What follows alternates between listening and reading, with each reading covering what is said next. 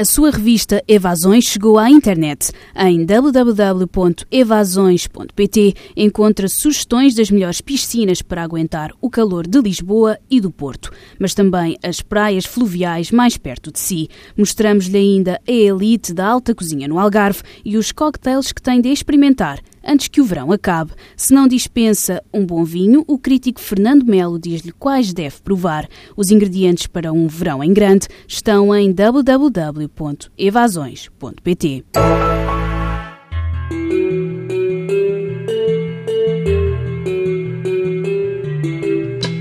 Este verão regressei ao Areal da Consolação, onde Rui Belo passou tantas vezes o mês de agosto.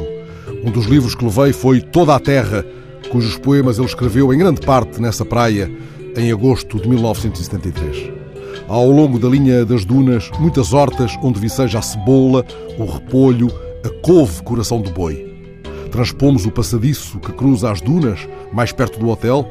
O frio da manhã pede uma camisola grossa. A umidade do ar pode-se cortar à faca. Há um tapete de cascas ressequidas de pequenos caracóis que os nossos passos vão esmagando. O areal está deserto. Abro o livro na página que tem um poema intitulado Como se estivesse em agosto. Um dos versos avisa: Por vezes, agosto é o nevoeiro. O poema da estrada estreita que o mar enfia nos campos, como faca que fura sebes de canas, campos de couves, mas é agosto e nem a rádio sossega o meu coração veraneante. Agosto, adverte Rui Belo, não é a pura palavra, não é a determinada designação para um tempo onde cada uma destas coisas anualmente se encontra comigo. Ao fundo do areal, diviso na bruma o Forte da Consolação, que no século XIX defendia a enseada com 15 canhoeiras. É isto numa sexta-feira, 26. À noite, os da Consolação onde fazer soar foguetes por alguma padroeira. Mas nesta manhã de 26, sento-me junto à placa que anuncia Praia Não Vigiada e saboreio o poema.